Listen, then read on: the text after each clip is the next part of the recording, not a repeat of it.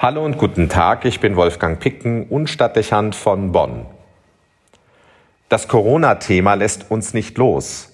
Es gab gestern einen erneuten Ansprung der Infektionszahlen auf über 30.000 und das nur an einem Tag.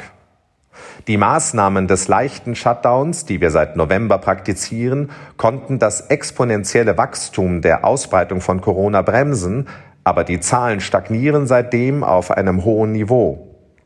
Seit einigen Tagen steigen sie wieder konstant an. Rechnet man das weiter, dann kommen wir bis Weihnachten auf mehr als 400.000 zusätzliche Infektionen. Das sind Prognosen, die leicht verdeutlichen, dass dies eine erhebliche Zunahme an Infektionsrisiko für jeden Einzelnen bedeutet. Auch wird die Menge der statistisch schweren Krankheitsverläufe das Maß der vorhandenen Intensivbettenkapazität überschreiten. Ein Ausweichen in andere Regionen wird dann nicht mehr möglich sein, weil das Problem bundesweit dasselbe sein wird. Es ist sehr wahrscheinlich, dass dann im Einzelfall entschieden werden muss, ob man einen Erkrankten überhaupt in ein Hospital aufnehmen oder behandeln kann. Vergleichbare Situationen hat es in anderen Ländern im Verlauf der Pandemie bereits immer wieder gegeben. Man erinnert sich an solche Fernsehnachrichten und hatte bis dahin immer angenommen, dass uns das in Deutschland wegen der guten Infrastrukturen Intensivmedizin nicht passieren würde. Jetzt könnte das aber sehr schnell anders kommen. Was das für diejenigen bedeutet, die aus anderen Gründen auf eine intensivmedizinische Versorgung angewiesen sind, weil sie einen Herzinfarkt, einen Schlaganfall oder einen akuten Bauch erleiden und operiert werden müssen, darf man sich nicht vorstellen. Oder vielleicht müssen wir uns das alle vorstellen damit jeder Widerstand gegen eine weitere Verschärfung hin zu einem totalen Lockdown kollabiert. Wer sich jetzt gedanklich aus der Frage nach Konsequenzen flüchtet, weil es ja bald Impfungen geben soll, spielt unvernünftig und man muss schon sagen vorsätzlich mit Menschenleben und das auch mit dem eigenen. Die Politik hat die Wirkung eines Teil-Lockdowns überschätzt. Der Streit der Meinungen zwischen den Bundesländern und die darin zum Ausdruck kommende Mischung aus Unbedarftheit, der Sorge um Wählerzustimmung und der Zelebration der persönlichen Eitelkeit führt nun zu der erneuten Krisenlage.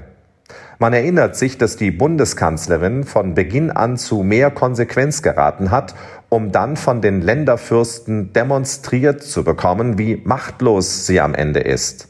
Ein albernes und vor allem durchsichtiges Spielchen, das jetzt gefährliche Folgen zeigt. Die Verantwortlichen in der Politik haben die Aufgabe, eine Abwägung zu treffen und daraus zum Heil und Schutz der Bevölkerung richtige Entscheidungen abzuleiten. Ihre Zögerlichkeit war ein Spiel mit hohem Risiko und sie haben es verloren. Man kann ihnen den Vorwurf nicht ersparen, dass sie die gegenwärtige Lage verantworten und unter Umständen auch Todesschicksale auf ihr Konto gehen. Die Bevölkerung, das zeigen Umfragen, war seit langem zu weitreichenderen Maßnahmen bereit. Umso mehr fragt man sich, wieso bei der letzten Länderrunde kein wirkliches Ergebnis erzielt wurde und man ernsthaft annahm, man könnte mit den marginalen Erweiterungen der Maßnahmen etwas bewegen.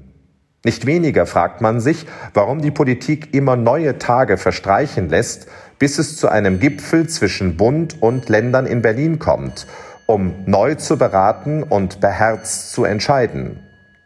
Im Zeitalter der Digitalisierung wäre das jederzeit auf Knopfdruck möglich. Die Politik aber tut so, als müsse man solche Dienstreisen aufwendig terminieren und mit der Kutsche in die Hauptstadt reisen. Die Interviews, die ein Ministerpräsident nach dem anderen gibt, wirken wie ein peinliches Politiktheater. Man will keinen Flickenteppich von Meinungen und Informationen hören, auch will der Bürger nicht Tage zuwarten, bis sich auch der letzte Länderchef persönlich im Fernsehen äußern konnte, wie er die Lage einschätzt.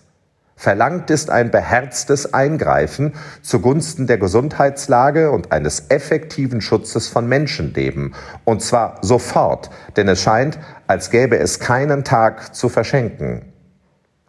Was aber geschieht dann mit Weihnachten? Auch da ist es Zeit, mit einer nostalgisch traditionellen Vorstellung dieses Festes aufzuräumen.